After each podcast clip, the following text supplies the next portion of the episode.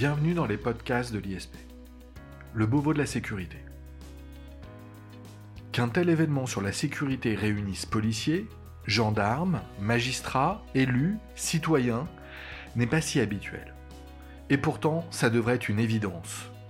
Une évidence car la sécurité, je veux ici le dire très clairement pour chacune et chacun à travers la nation, n'est pas simplement le sujet de nos forces de sécurité intérieure. En effet, la sécurité est le devoir, la cause même de notre nation qui doit faire bloc. La sécurité est l'affaire de tous, une construction, un bien commun, parce que la sécurité est la première de nos libertés, celle sans laquelle les autres sont mises à mal, fragilisées. C'est par ces mots que le président de la République Emmanuel Macron a débuté son discours lors de la clôture du Beauvau le 14 septembre 2021. Ouvert neuf mois plus tôt, le Beauvau de la sécurité avait plusieurs objectifs annoncés. D'une part, améliorer les conditions d'exercice des forces de l'ordre. D'autre part, consolider le lien police-population, en crise depuis un certain nombre d'années, et accentuer en 2020, après la crise des Gilets jaunes et l'affaire des violences policières extrêmement médiatisées. Ces réflexions ont pris la forme d'une concertation sur plusieurs mois entre les différents acteurs que l'on a cités, et entre les acteurs de la sécurité, gouvernement, élus, syndicats, citoyens, etc., qui ont bien voulu participer à cette conférence. Pour aborder ce sujet central en matière de sécurité intérieure, pour faire le bilan du Beauvau de la sécurité, nous avons aujourd'hui le plaisir d'accueillir Valentine Aberman, la responsable des formations police au sein de la prépa ISP. Valentine Aberman, bonjour. Bonjour Jacob. Valentine Eberman, merci de participer au podcast de l'ISP. C'est un plaisir de vous retrouver cette fois-ci de l'autre côté de la table. Ce n'est pas vous qui interviewez, mais vous qui êtes interviewé. Valentine Eberman, commençons si vous voulez bien euh, par rappeler justement que nous avons abordé récemment dans nos podcasts la question de la multiplication, de la récurrence des réformes en matière de sécurité pendant ce quinquennat. Euh, je renvoie nos auditeurs à ce podcast sur les réformes de la sécurité. J'aimerais tout de même faire le lien, euh, si vous le voulez bien. Est-ce que le Beauvau de la sécurité, ce sujet hein, d'aujourd'hui, est une illustration euh, de ces réformes en matière de sécurité, un symbole de cette volonté réformiste extrêmement présente en matière de sécurité? Alors, oui, bien sûr. Et d'ailleurs, vous avez raison de parler de symbole. On ne parle pas de loi de programmation, de schéma national, de livre blanc ou même de euh, la réforme, gna gna gna. Le gouvernement a souhaité écarter les termes, les termes génériques qui auraient pourtant pu être appropriés à la question et a décidé de nommer l'événement. Il l'a fait avec le Beauvau de la sécurité et il l'a d'ailleurs réitéré avec les États généraux de la justice.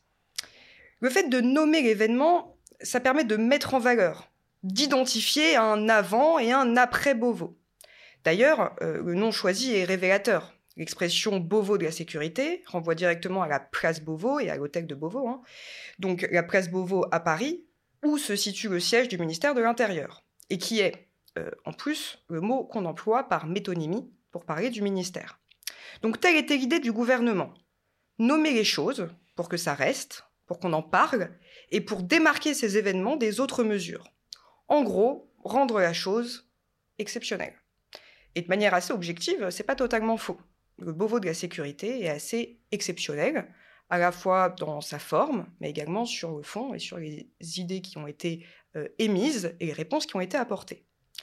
Donc parmi les réformes qui ont fait le plus de bruit, donc on en a parlé dans, le podcast hein, sur, euh, sur les réformes de, la police nationale, on a parlé de réformes de fond, avec la sécurité du quotidien, le SNMO, donc schéma national du maintien de l'ordre, euh, et des réformes plus structurelles, avec la création des DZSP et des DZPJ, donc direction zonale de la sécurité publique et de la police judiciaire, et des DDPN, direction départementale de la police nationale. Avec le Beauvau, ces réflexions plurielles ont été poursuivies, approfondies même, et d'autant plus diversifiées. Il a été question à la fois de modifications de forme et de fond, mais également de penser la police à court terme, à moyen terme et à long terme, et enfin d'envisager les choses à la fois avec une vision régionale, mais aussi territoriale et parfois même internationale. Tout ça mérite d'être assez rare pour être souligné. Alors, une volonté réformiste avérée, euh, un événement rare, très bien, c'est très clair. Est-ce que vous pouvez nous dire en quelques mots euh, ce qu'est ce fameux Beauvau de la sécurité? Alors, euh, l'idée était sur plusieurs mois, donc neuf mois, vous l'avez dit, hein, de réunir divers acteurs, donc à la fois des gendarmes, des magistrats, des policiers, des avocats, des élus locaux, en gros des personnalités liées de près ou de loin à la sécurité, dans le but de discuter, de prendre les avis de chacun sur plusieurs thèmes, donc huit au total, qui avaient été identifiés comme particulièrement importants.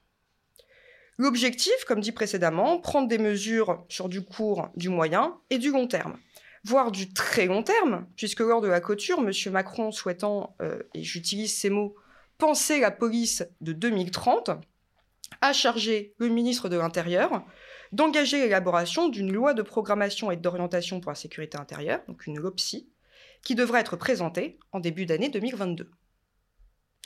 Alors, pour rappel, une LOPSI, euh, c'est une loi qui concerne la gestion de la police et de la gendarmerie, et ce de manière prospective, par exemple avec une trajectoire budgétaire fixée à l'avance.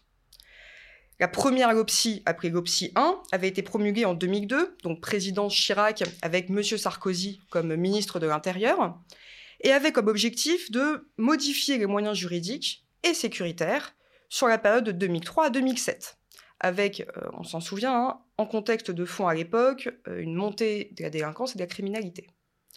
En 2011, une LOPSI 2, alors cette fois-ci LOPSI avec deux P, pour loi d'orientation et de programmation pour la performance de la sécurité intérieure, qui étendait ses propositions jusqu'en 2013. Et finalement, donc, la dernière, la LOPSI 3, qui ambitionne de moderniser notamment tout ce qui touche au numérique de la PN, on en reparlera un petit peu. La PN, la police nationale. Oui, pardon.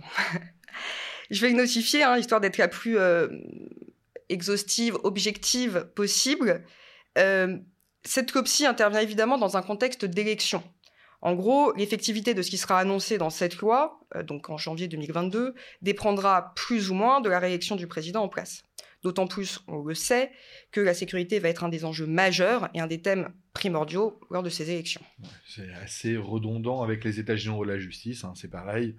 Euh, le devenir des propositions qui vont être faites, euh, et dont on connaîtra la teneur entre janvier et mars, dépendront eh bien, effectivement des réélections. Alors, quand on parle du Beauvau de la sécurité, depuis le début de ce podcast, on envisage comme un événement euh, majeur, un événement singulier, et pourtant dans tout ce que vous venez de citer, et notamment les différentes lois, euh, enfin les différentes LOPSI, euh, on peut quand même se dire que tout ça ressemble beaucoup à des choses vues et connues, et je pense notamment au livre blanc de la sécurité intérieure de 2020, qui reprenait un certain nombre de ces éléments. Alors, quelle est la différence finalement entre le Beauvau de la sécurité, ce qu'il a apporté, et ce livre blanc sur la sécurité intérieure?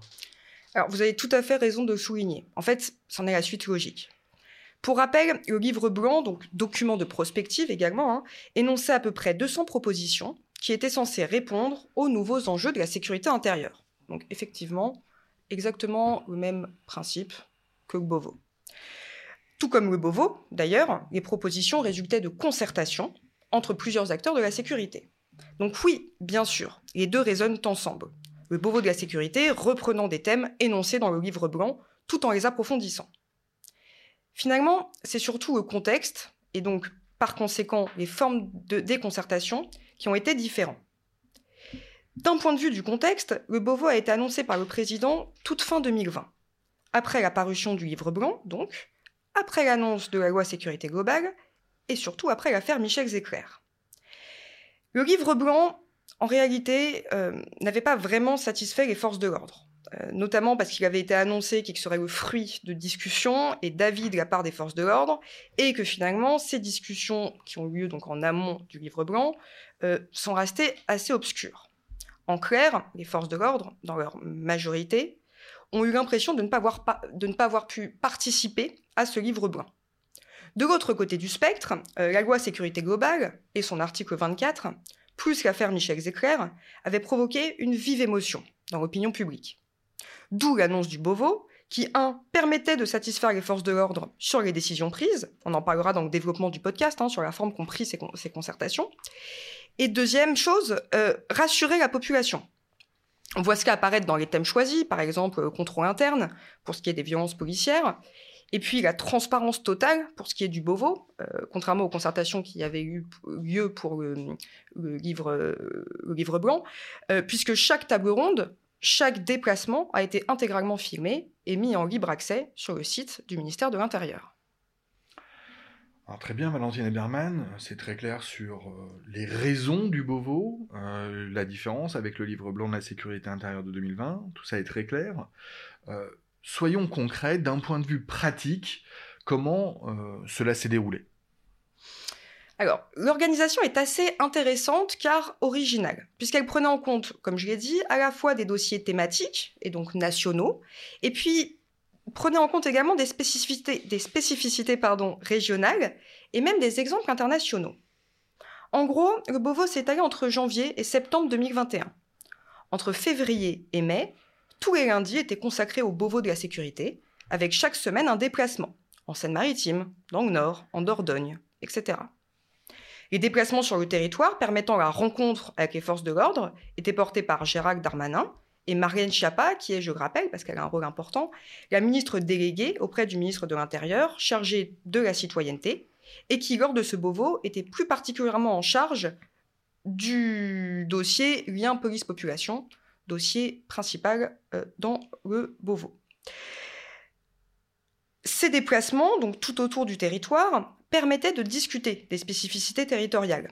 C'est en fait une, critique pardon, émise de manière assez récurrente par les policiers, qui est de dire qu'il y a des directions, des ordres qui sont pris au niveau national, et donc sur tout le territoire, alors que dans certaines villes, ce n'est pas forcément le plus, euh, euh, comment dire, judicieux.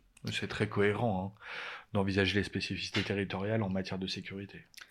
Par exemple, euh, on va décider au niveau national que le trafic de stupes, on est en plein dedans, hein, que le trafic de et la prostitution des mineurs doivent devenir, la priorité des forces de l'ordre. Et finalement, certaines, certains policiers ou certains gendarmes savent bien que sur le territoire où ils travaillent, bah, finalement, ils n'ont pas tellement de trafic de stupes ou de prostitution des mineurs. Donc finalement, peu d'intérêt d'y mettre sa priorité. À côté de ces déplacements, huit tables rondes thématiques basées sur les chantiers considérés comme les plus importants, qui ont été organisés à l'hôtel de Beauvau, donc siège du ministère de l'Intérieur. Ces tables rondes réunissaient donc évidemment des élus, on l'a dit, députés, sénateurs, maires, et à chaque fois une vingtaine de personnalités liées à la sécurité. Pour chaque table ronde thématique avait lieu l'intervention d'un expert international qui prenait en exemple un fait de son pays. Par exemple, lors de la septième table ronde sur le contrôle interne, c'est Michael Lockwood, directeur général de l'IOPC, qui est intervenu. Donc l'IOPC, attention, je vais le dire en anglais, l'Independent Office for Police Conduct, qui est un organisme public indépendant des forces de l'ordre et qui supervise le traitement des plaintes déposées, contre les forces de l'ordre en Angleterre et au Pays de Galles depuis 2018. Mais le mécanisme singulier par rapport à ce que l'on connaît en France. Hein. Exactement.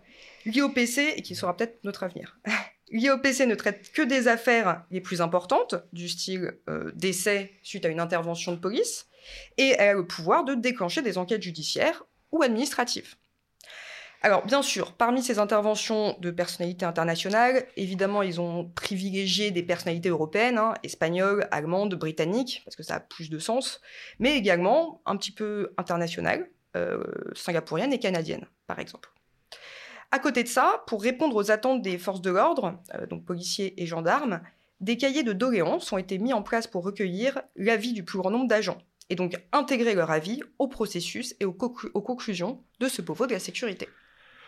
Donc un système conférencier extrêmement large, hein, à la fois vertical, horizontal et euh, prenant en considération donc les spécificités territoriales, c'est effectivement assez intéressant. Euh, un point euh, que vous avez évoqué, Valentine Haberman, vous avez évoqué huit tables rondes thématiques, donc organisées à l'hôtel de Beauvau. quels étaient les huit thèmes en question? Huit tables rondes donc basées sur huit chantiers considérés comme primordiaux et évidemment dans la continuité des diverses réformes, donc on l'a dit, hein, depuis 2017 et du LBSI.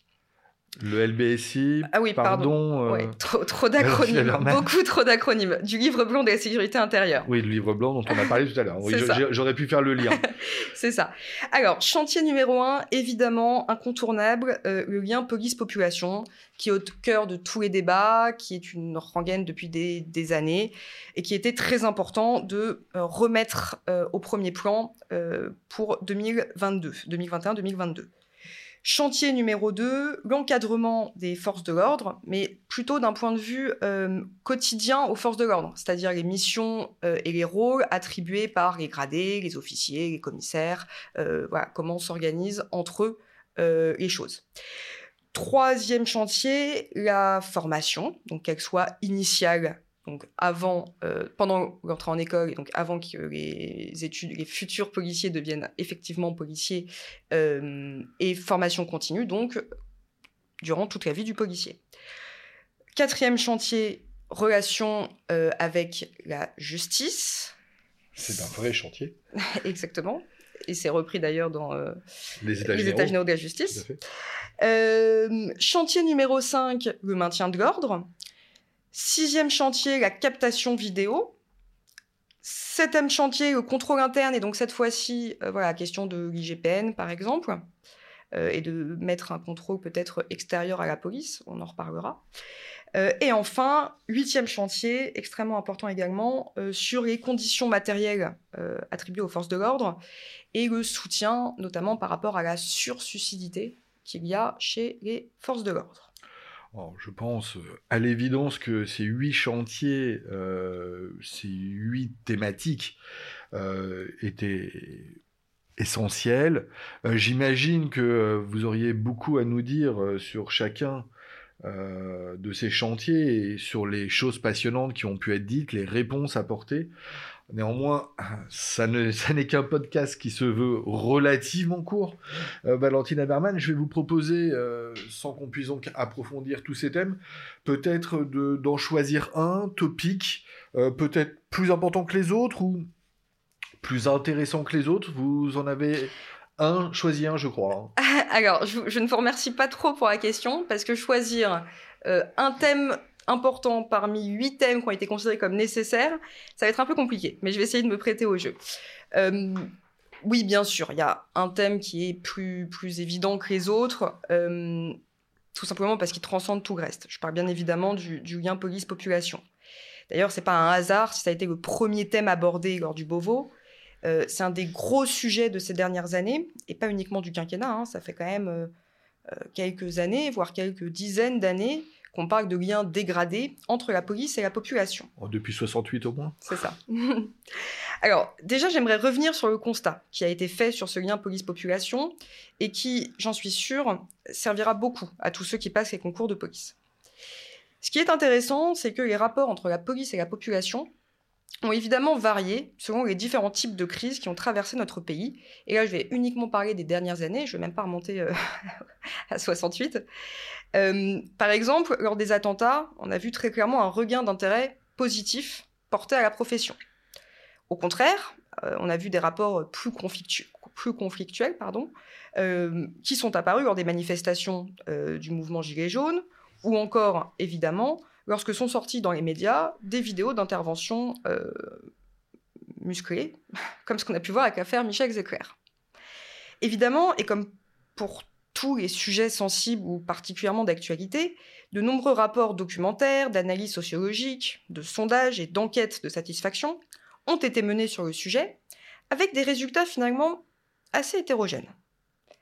Par exemple, le rapport publié le 22 janvier 2021 par l'Institut Jean Jaurès conclut que la population accorde de manière générale sa confiance aux forces de l'ordre, à 70%. Mais qu'au contraire, les Français sont plutôt mécontents et plus critiques sur les pratiques des forces de l'ordre. Malgré le délitement supposé des relations entre forces de l'ordre et population, l'enquête Cantar, quant à elle, réalisée en 2020, énonçait des chiffres plutôt positifs, notamment la satisfaction des, des usagers des services de police et de gendarmerie, qui atteignait quand même 79% de satisfaction. Bref, quoi qu'il en soit, il était logique que ce sujet central soit le premier thème abordé. D'abord, euh, pour des questions de recrutement. Car si évidemment la population a une mauvaise image de la police, cela ne va pas encourager le recrutement, et on sait à quel point l'intérieur a besoin de recruter et ce, quel que soit le corps, hein, euh, CEA, euh, corps d'encadrement et d'application, pardon, euh, corps de commandement ou corps de conception et de direction. Que d'acronymes. Toujours beaucoup d'acronymes lorsqu'on parle de la police. c'est vrai. c'est un grand défaut. Ensuite, parce qu'il en va de la bonne marche du service public. D'une part, et du point de vue des forces de l'ordre, c'est évident qu'ils feront mieux leur travail si la profession est acceptée et respectée. Euh, et d'autre part, du côté de la victime, bah, ce sera plus facile pour elle de dénoncer des faits si elle a confiance en, ses interlocuteurs. Enfin, et de manière peut-être plus euh, générale, voire euh, politique, on va dire ça comme ça, c'est absolument nécessaire pour le gouvernement, et je ne parle pas du gouvernement actuel, hein, je parle du gouvernement en général, qu'il soit passé, actuel, futur, que la population voit d'un bon œil tout ce qui concerne le régalien il a tout intérêt pour se maintenir au pouvoir à assurer les sujets qui touchent à la défense, à la sécurité intérieure et à la justice. Bon, une fois qu'on a dit cela, qu'est-ce qui a été envisagé lors du, lors du Beauvau? Il y a eu en, réalité plusieurs pistes de réflexion. Euh, pardon, Valentina Berman. Euh, avant que, vous entamiez euh, le, ces pistes de réflexion, avant d'entamer euh, l'énoncé des réponses qui ont pu être apportées euh, par le Beauvau de la sécurité sur ce chantier police-citoyen, euh, tout cela, c'est une idée qui me vient et peut-être que vous allez me détromper, tout cela me fait tout de même penser, me renvoie à tout ce qui a été dit sur la police de proximité, sujet euh, redondant s'il en est, surtout depuis 2017, au début du, mandat du, président Macron. Euh, redondance réelle ou je me Alors, déjà, je me permets de vous, rectifier sur un petit point. Le gouvernement Macron, sous l'égide du ministère de l'Intérieur, donc Gérard Collomb, a institué en effet en 2017 ce qu'on appelle la PSQ, pour police de la sécurité du quotidien, qui est effectivement la continuité donc de la police de proximité, comme vous dites, qui avait été instituée fin des années 90 et finalement supprimée en 2003 par M. Sarkozy. La PSQ. Voilà. la PSQ. Alors, pour répondre à votre question, euh, bien sûr que ce sont les mêmes idées, les mêmes constats. Il faut dire que le lien police-population est au centre de la doctrine de la police de sécurité, euh, de la police de sécurité du quotidien, PSQ. Euh, finalement, en fin de mandat, le gouvernement Macron poursuit des réformes entreprises en début de mandat. C'est assez logique. La mise en œuvre du Beauvau est originale, mais il n'a pas vocation à bouleverser, à révolutionner ce qui existe déjà. D'accord. Il y a un lien donc, mais c'est un prolongement euh, qui est donc envisagé. C'est très clair, merci. Euh, donc revenons-en au je vous ai interrompu, aux pistes de réflexion envisagées lors du Beauvau sur la question du lien police-population. Allez-y, Valentin Merman. Je vous interromprai plus. Alors, aucun souci. Plusieurs choses ont été abordées. Alors, on verra les mesures qui seront réellement mises en, en œuvre hein, dans les prochaines années. Pour le moment, euh, je ne fais qu'énoncer ce qui a été dit. D'abord, la volonté d'accentuer la présence des forces de l'ordre sur la voie publique pour répondre aux besoins de sécurité de la population, et notamment euh, substituer certains policiers qui sont chargés de l'accueil par des personnels de soutien pour à la fois augmenter l'opérationnel et donc mettre les policiers sur la voie publique, et de l'autre côté, améliorer l'accueil avec des gens qui ont été spécialement formés pour l'accueil du public. Ensuite, et pour rapprocher les jeunes de la police et de la gendarmerie, augmenter le nombre de stagiaires et d'apprentis au sein du ministère de l'Intérieur. Et créer, comme en gendarmerie, une véritable réserve opérationnelle de la police nationale, qui existe déjà, mais de manière très réduite par rapport à la gendarmerie. Également, et ça rejoint le point euh, précédent, la volonté de valoriser l'image du policier et du gendarme, donc à grand renfort de, campagne de communication, avec trois objectifs faire comprendre la diversité du métier, informer sur la réalité et les conditions du métier, et enfin valoriser le service fait aux citoyens. Enfin, renforcer le lien de confiance entre les forces de l'ordre et la population en passant par la généralisation des plateformes de sondage, déjà pas mal utilisé en gendarmerie par le biais du dispositif de consultation et d'amélioration du service. Euh, je vous passe l'acronyme. Si, si, il y en a un et je ne l'ai pas mis. Mais pas encore réellement effectif côté, euh, côté police nationale. Et également. Je répète, hein, parce que j'ai troublé euh, peut-être nos auditeurs dans l'écoute, le dispositif de consultation et d'amélioration du service. Voilà, qui est donc utilisé en gendarmerie pour sonder les usagers, qui n'existe pas donc encore réellement dans, dans, la police. et également donc la généralisation des comités d'usagers ou conseils consultatifs de quartier, qui permet notamment la rencontre entre responsables police et population, et qui permet en fait de recueillir les attentes aussi de la population euh, selon les territoires. Alors, on, rentre effectivement dans le concret. Est-ce que ces réflexions euh, ont d'ores et déjà eu des mises en œuvre, des applications? Pouvez-vous nous donner des illustrations concrètes? Alors, sur ce lien police-population, euh, il faut bien avouer que l'année 2021 a été assez riche en illustrations. Alors, je vais citer des exemples qui peuvent paraître un petit peu superficiels, puisque touchant à la communication, mais qui en fait sont fondamentaux. D'une part, d'un point de vue du recrutement, euh, beaucoup plus de places ouvertes. Euh, ce sont plus de 7500 agents de tout corps et de tout niveau confondu, donc euh, de sans diplôme à jusqu'au bac plus 5, qui ont été recrutés cette année, dont 3500 gardiens de la paix. Tendance qui va plutôt se confirmer d'ailleurs en 2022. D'autre part, et d'un point de vue euh, communication, beaucoup de choses ont été réalisées pour, euh, vous allez me pardonner l'expression, draguer les jeunes. Et c'est important que les candidats remarquent ce genre de choses. Euh, par exemple, il suffit de comparer le site Devenir policier, le site du ministère de l'Intérieur, à ceux des douanes, par exemple, ou à ceux de la magistrature. Il faut bien avouer que ceux de la police sont quand même particulièrement léchés, particulièrement efficaces. Oui, il y a un vrai effet attractif. Tout à fait. Il y a aussi une forme de ciblage. Hein, non pas agressif, parce que ça serait euh, illicite, mais il y a effectivement une vraie façon de contacter, d'attirer euh, le regard effectivement des jeunes, euh, diplômés plus ou moins d'ailleurs, vers les sites de devenir policiers. Tout à fait. Et puis dans le même sens, une présence, j'allais dire agressive, mais effectivement, c'est pas vraiment le bon terme, mais une grande présence de la police nationale sur les réseaux sociaux. LinkedIn, Facebook, YouTube, Instagram, plus récemment TikTok. Euh, la police nationale fait notamment des vidéos euh, pour présenter certains, services, et je ne sais pas si vous avez pu voir ces vidéos, elles sont, encore une fois, pardonnez-moi l'expression, mais extrêmement stylées.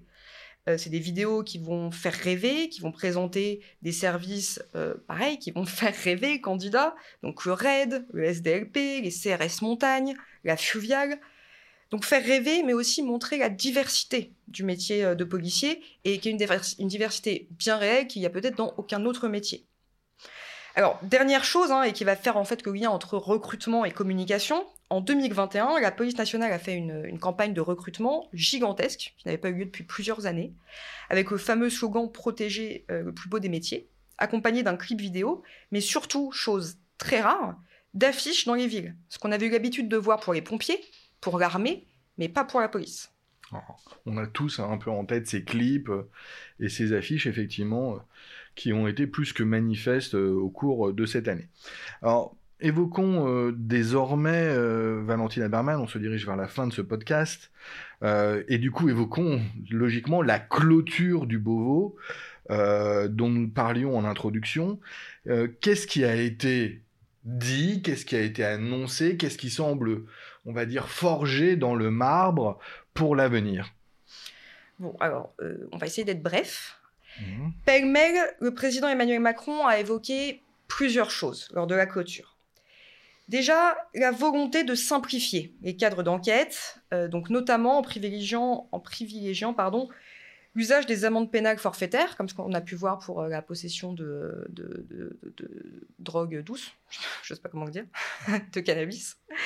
Euh, et par exemple, donc d'étendre cette, euh, cette amende pénale forfaitaire à d'autres choses, par exemple, par exemple l'occupation illégale de terrain par les gens du voyage et l'occupation illégale des hauts d'immeubles.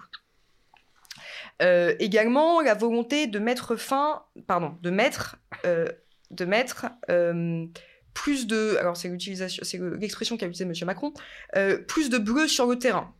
Autrement dit, un dédoublement en 10 ans de la présence des policiers et des gendarmes sur la voie publique. D'ailleurs, en mettant par exemple les policiers euh, dédiés à l'accueil, les mettre plus sur le terrain et prendre des personnes dédiées à l'accueil, à l'accueil, ce qui semble assez logique. La mise en place en 2023 de la possibilité de plainte en ligne et pas seulement de pré-plainte, comme c'est le cas. Un budget qui finalement augmentera de 1,5 milliard d'euros en 2022. Monsieur euh, Jean Castex avait déjà annoncé euh, cet été, je crois, une augmentation de 900 millions. Monsieur Macron a rajouté 500 millions. Des décisions sur la formation initiale, euh, notamment après les résultats du concours gardien de la paix, une entrée en école six mois maximum après les résultats, sachant qu'on est plutôt sur du un an, trois ans hein, à l'heure actuelle, euh, et une formation qui reviendrait donc pour les gardiens de la paix à 12 mois, alors qu'elle a été passée à 8 mois en 2020. Sur euh, les équipements, alors une nouvelle tenue a été annoncée, évidemment, on l'a beaucoup vu sur les réseaux sociaux, des nouveaux véhicules pour tous les policiers d'ici 2023, et surtout, euh, mesure assez attendue, l'objectif d'une caméra piéton par fonctionnaire de, police d'ici même la fin 2022. Et qui fonctionnerait? Et qui fonctionnerait. Et qui, pourrait avoir une batterie qui dure plus de 15 minutes dans la journée. Exactement. Ce qui serait une vraie révolution. Pardon, je vous ai encore interrompu. Et bien sûr, euh, la question, alors ce qui était pour le coup très cher à, l'opinion publique, hein, la question du contrôle, une plus grande transparence des rapports de l'IGPN et de l'IGGN, et peut-être même la création d'une instance de contrôle euh, autre que l'IGPN, euh, de contrôle des forces de l'ordre. Et bien sûr, comme on l'a dit précédemment, l'annonce donc d'une LOPSI qui sera présentée au Conseil des ministres au début d'année 2022 et qui a vocation, entre autres choses, à anticiper les besoins euh, très très futurs de la police nationale, notamment sur le versant numérique. Donc on va parler de cybersécurité, de terrorisme numérique, etc. Bref, un beau programme qui sera probablement passionnant d'aborder dans un futur plus ou moins proche. Euh, Valentina Berman, je vous prends au mot. Euh, on reviendra, si vous le voulez bien, donc euh, dans un futur podcast eh bien, sur euh, ces questions. Peut-être pour faire un bilan non plus des annonces, mais de leur mise en œuvre. tout en espérant que, c'est peut-être un avis, mais en tout cas que le Beauvau de la sécurité, ayant effectivement apporté des solutions relativement probantes par une réelle conférence de tous les acteurs. On voit bien que ces propositions sont notamment euh, celles euh, des acteurs de la sécurité et le fait de les avoir suivis euh, montre que le projet est à la fois crédible, légitime et concret. On espère aussi que les États généraux de la justice seront accouchés au pareil, on va dire, de propositions effectives, mais c'est un peu moins certain. Voilà, euh, c'était ma conclusion. Valentine Aberman, il me reste à vous remercier. Merci beaucoup, Jacob. Euh, et à saluer tout le monde, nos auditeurs. Encore une fois, un grand plaisir. N'hésitez pas à nous suivre. Au revoir. Au revoir.